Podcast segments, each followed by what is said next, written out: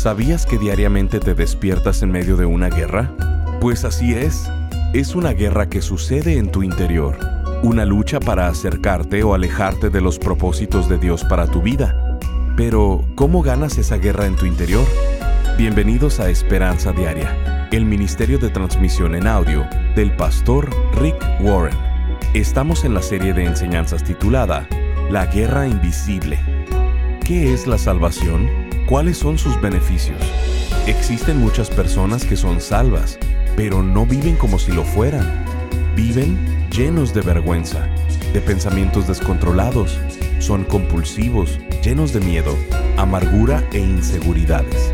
Son creyentes, pero no han sido liberados de ellos mismos. El día de hoy en Esperanza Diaria, el pastor Rick nos dice que debemos comprender y recordar diariamente lo que hizo Jesús en la cruz para vivir de acuerdo a nuestra salvación. Escuchemos al pastor Rick en la segunda parte de la enseñanza titulada Librado de mí mismo. Las leyes solo funcionan con el comportamiento externo, no funcionan para un cambio interno, no te pueden cambiar por dentro. Por ejemplo, si pusiéramos un puerco frente a ti, un puerco muy gordo y grande, que se ha estado revolcando en el lodo y la tierra y ha estado comiendo desperdicios y apesta, y te preguntamos, ¿qué es esto? Tú dirías, es un puerco. Ahora, si yo me llevara a ese puerco y lo bañara y lo limpiara muy bien, si lo meto en una tina y le pongo sales y jabón con perfume y lo limpio y le lavo sus dientes y después lo rocío con algún perfume caro, algo como corral número 5, eh, ese sería el perfume apropiado para un, para un puerco. Le pongo aceite de olei para que su piel esté suave como la seda y después le pongo un moño en su cuello y una eh, y un gorrito y le pongo sombras en sus ojos y unas pestañas postizas y le pongo un vestido y un poco de lápiz labial y luego vuelvo a sacar al puerco y lo pongo nuevamente frente a ti y te pregunto, ahora, ¿qué es esto? Aún sigue siendo un puerco. Quizá lo hayas arreglado por fuera, pero su naturaleza sigue intacta. Esto es lo que pasa con programas de autoayuda. Embellecemos lo de afuera y con pura voluntad propia decimos me voy a ir a bañar, me voy a comprar ropa nueva, voy a cambiar mi comportamiento y todo por fuera se ve diferente, pero por dentro sigue siendo la misma naturaleza. Si quieres tener un cambio radical, un cambio transformador en tu vida, tienes que cambiar tu naturaleza. Y solo Dios puede hacer eso, no un programa de autoayuda. Eso no cambia tu corazón. Por cierto, esa es la razón por la que no soy un político. Tengo muy poca fe en la política o las leyes para cambiar el comportamiento humano. ¿Por qué? Porque eso solo arregla lo de afuera. Puede pasar una ley que diga nadie puede ser racista. ¿Eso va a cambiar el corazón de la gente? No, solo Jesús puede cambiar el corazón. Yo he visto gente que acepta a Cristo y han sido transformados de racistas a una persona de compasión y de ser un radical extremista a una persona amorosa. Solo Jesús puede hacer esos cambios. Si yo creyera que se puede cambiar el comportamiento humano con leyes, sería un político, pero no hay evidencia de que logre cambiar a la gente. Solo Dios puede cambiar lo que hay dentro. Por eso es que no pasamos mucho tiempo promoviendo las leyes políticas. Existen muchos cristianos que piensan que harán del mundo un mejor lugar solo al crear nuevas leyes. La gente las rompe quieren una en contra de este pecado y una ley para este otro pecado y una ley para este otro más y una ley para otro y otro y otro y creen que eso va a cambiar a la gente. No, la gente solo quebrantará la ley. Tú lo haces. Dios nos dio todo tipo de leyes en su palabra y la mayoría del tiempo no obedeces esas leyes. Algo que sabemos aquí en Saddleback es que no esperamos que alguien actúe como creyente hasta que ya lo sea, porque todavía no tiene el poder, no tiene la habilidad de cambiar. Así que el pasar una ley que diga que todos deben practicar la moral o que todos tienen que hacer esto o, o aquello o el más allá, no crea el cambio. Eso es solo limpiar al puerco, no cambia nuestra naturaleza. Dios sabía que las leyes no nos servirían. Y el verso dice, así que Dios hizo lo que la ley no podía hacer. Él envió a su propio Hijo en un cuerpo como el que nosotros los pecadores tenemos, excepto que el de Él era sin pecado. Y sigue el verso, y en ese cuerpo Dios declaró el fin del dominio que el pecado tenía sobre nosotros mediante la entrega de su Hijo como sacrificio por nuestros pecados. En otras palabras, nos dio el poder para hacer esos cambios, para perdonarnos y cambiarnos. Después dice, lo hizo. Eso lo hizo Jesús muriendo en la cruz. Lo hizo para que se cumpliera totalmente la exigencia justa de la ley a favor de nosotros. Recuerda, a favor de nosotros. ¿Qué es lo que nos quiere decir aquí? Que Jesús no solo pagó por todos nuestros pecados, sino que hizo todas las cosas justas para ti, para aquellos que ya no seguimos a nuestra naturaleza pecaminosa, sino que seguimos al Espíritu. En otras palabras, si hoy murieras y tuvieras que ir delante de Dios en el cielo, y Dios te dijera, ¿guardaste todos mis mandamientos? Responderás, no, pero Él sí, y señalarías a Jesús, y entras en nombre de la justicia de Jesús entrarías al cielo, no porque eres una buena persona, no porque obedeces al pie de la letra las leyes de Dios, no, no entras por eso, porque nadie ha logrado eso, pero Jesús lo hizo. Y dice ahí que no solo pagó por tus pecados, Él hizo todas las cosas buenas y su justicia es dada a nosotros. No hice tanto bien en el mundo, pero Él sí. Y Dios nos dice, Amigo de Jesús, ven, entra, tienes el pase. A eso se le llama gracia. Pusiste tu confianza en mi Hijo, confiaste para lo que lo envié a hacer por ti. ¿Entiendes lo que Jesucristo hizo por ti? Por eso, cuando cantamos ese canto que dice, puedo vivir por lo que Cristo hizo por mí, y todo es por su amor, es tan verdadero. Si seriamente estás pensando en cambiar tu vida para bien, Tienes que comenzar por donde Dios te diga. Y Dios dice que no empiezas con tu comportamiento, tus acciones, y no empieces con tus sentimientos o emociones. Comienzas con la transformación de tu mente. Tienes que renovarte. La Biblia dice, tienen que ser transformados mediante la renovación de su mente. La Biblia nos enseña claramente que la manera que actuamos es determinada por la manera en la que nos sentimos y la manera en la que nos sentimos se determina por la manera en la que pensamos. Por ejemplo, si actúo de una manera depresiva, es porque me siento deprimido, y si me siento deprimido es porque estoy teniendo pensamientos depresivos, y si quiero salir de mi depresión, no obligo a que mi comportamiento cambie, porque eso no funciona. No me aferro a cambiar mis emociones, no puedes cambiar los sentimientos, no puedes forzar un sentimiento. Un hombre me dijo una vez, ya no amo a mi esposa. Y yo le dije, está bien, ¿qué vas a hacer al respecto? Me voy a forzar a seguir sintiendo que la quiero. ¿Qué va a pasar con eso? No va a funcionar. No puedes imponer los sentimientos. Es como decirle a un niño que está llorando, te ordeno que seas un bebé feliz.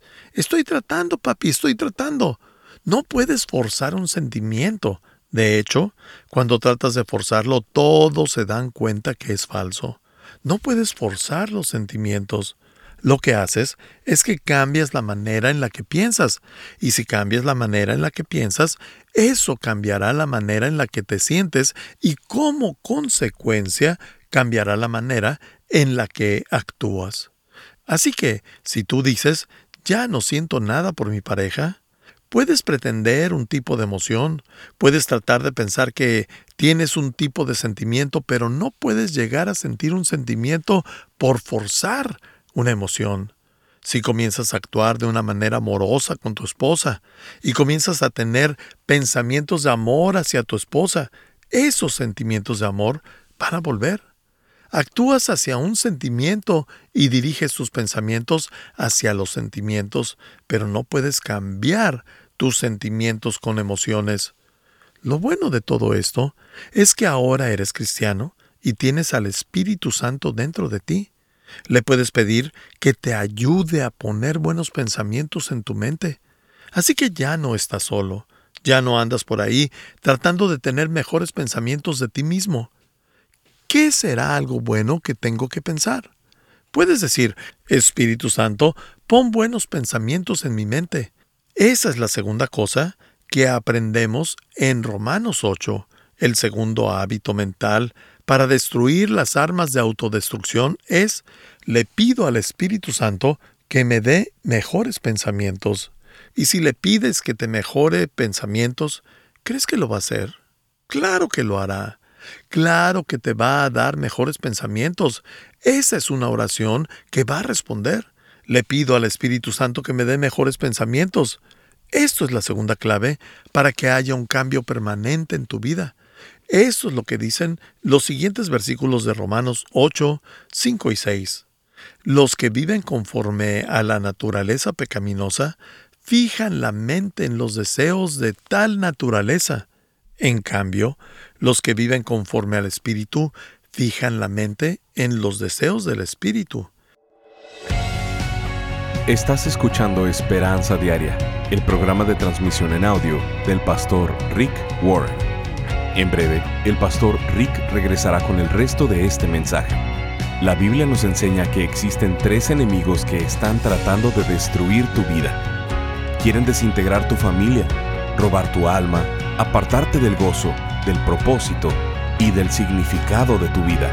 Estos tres enemigos están en tu contra. La Biblia llama a estos tres enemigos el mundo, el diablo y la carne. El mundo está a tu alrededor. Satanás está en tu contra. Y la batalla contra ti eres tú mismo. Si no conoces a tus enemigos, nunca podrás ganar la batalla y vivirás derrotado toda tu vida. Pensando en esto, el pastor Rick ha elaborado una nueva serie titulada La Guerra Invisible, donde estaremos viendo a detalle cada uno de estos tres enemigos, a lo largo de ocho enseñanzas, abordando los siguientes temas. Cuando te quieres rendir, ganando la guerra en mi interior, librado de mí mismo, llevando a cabo los cambios difíciles en mí. ¿Por qué la vida en este mundo es tan difícil? siendo fiel en un mundo sin fe, cuando tu mundo se desmorona. Y nunca luches tus batallas desnudo. Queremos hacerte llegar esta serie en formato MP3 de alta calidad, descargable y sin anuncios. Te invitamos a ser parte de este ministerio económicamente, contribuyendo con cualquier cantidad y uniéndote al esfuerzo de esperanza diaria en llevar las buenas noticias de Jesucristo al mundo hispano. Como muestra de nuestro agradecimiento, te enviaremos la serie titulada La Guerra Invisible. Para contribuir, llámanos al 949-713-5151 o visítanos en pastorricespañol.com. Esto es al teléfono 949-713-5151 o visitándonos en pastorricespañol.com. Y si quieres hacerle saber al pastor Rick la manera en que estas transmisiones han tocado tu vida, escríbele a esperanza.pastorrick.com. Ahora, escuchemos al pastor Rick con el resto del mensaje del día de hoy. El segundo hábito mental para destruir las armas de autodestrucción es le pido al Espíritu Santo que me dé mejores pensamientos. Y si le pides que te mejore pensamientos, ¿crees que lo va a hacer? Claro que lo hará. Claro que te va a dar mejores pensamientos. Esa es una oración que va a responder. Le pido al Espíritu Santo que me dé mejores pensamientos. Esto es la segunda clave para que haya un cambio permanente en tu vida. Esto es lo que dicen los siguientes versículos de Romanos 8, 5 y 6. Los que viven conforme a la naturaleza pecaminosa fijan la mente en los deseos de tal naturaleza. En cambio, los que viven conforme al Espíritu fijan la mente en los deseos del Espíritu. Existen dos tipos de mentalidades. Observa esa parte que dice, fija en la mente.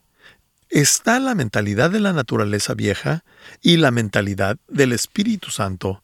Está la mentalidad de la manera que normalmente pienso sobre mi vida y está la mentalidad de cómo ve mi vida el Espíritu Santo. ¿Cuál va a ser la verdadera? La que ve el Espíritu Santo. Así que tengo que escoger entre estos dos tipos de mentalidad.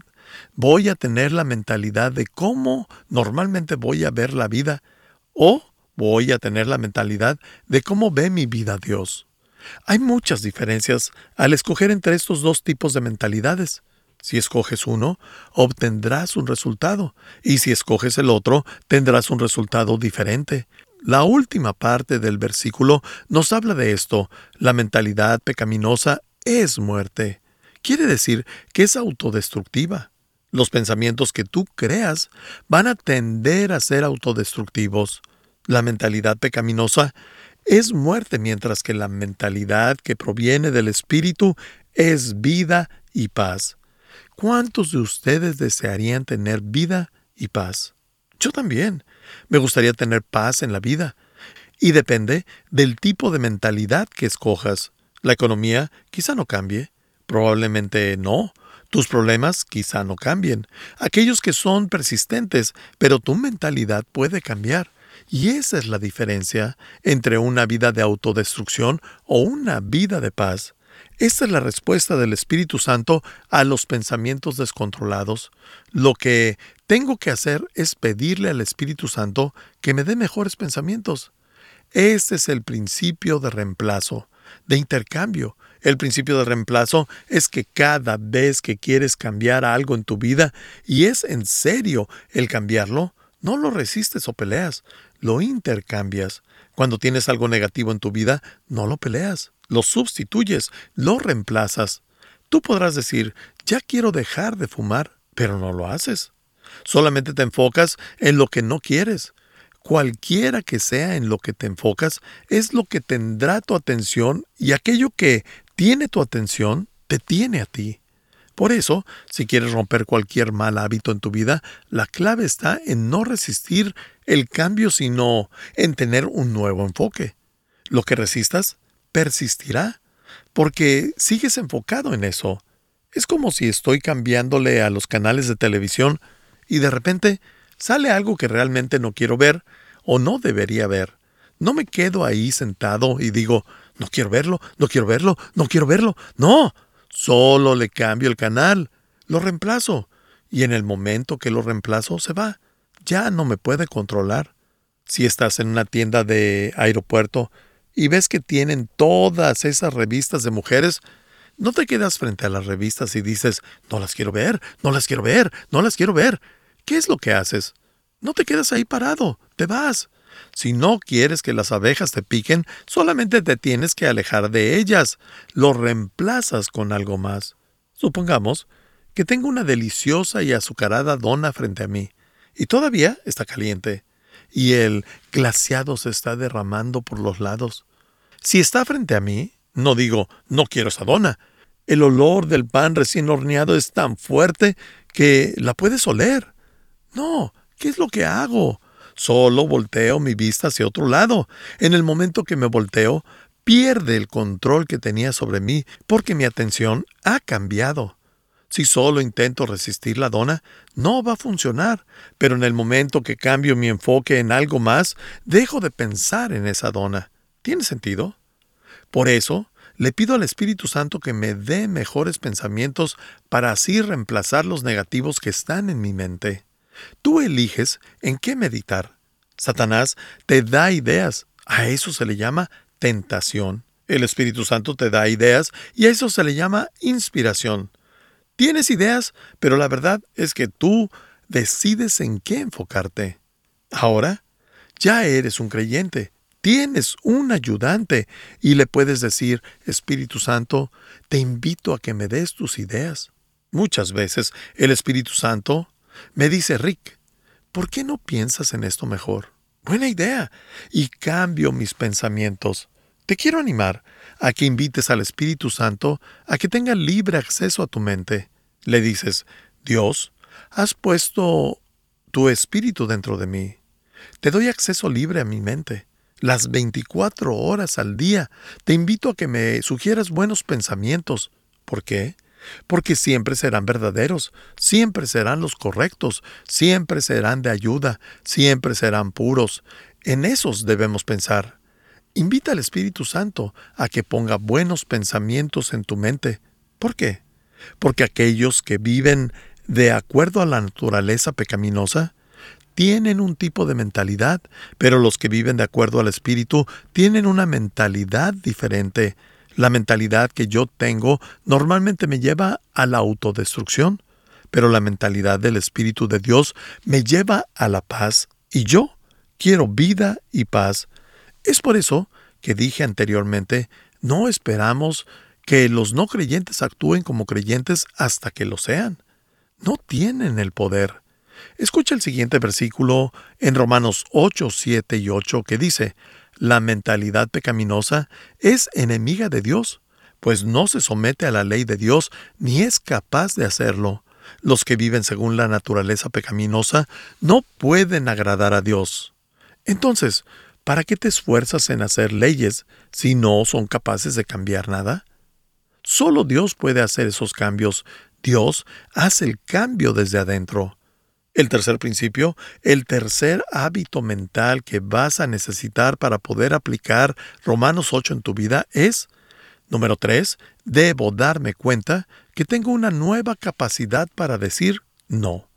Tengo que recordarme diariamente que necesito darme cuenta que ahora que soy un creyente, tengo una nueva habilidad de decir no a las cosas que son autodestructivas en mi vida.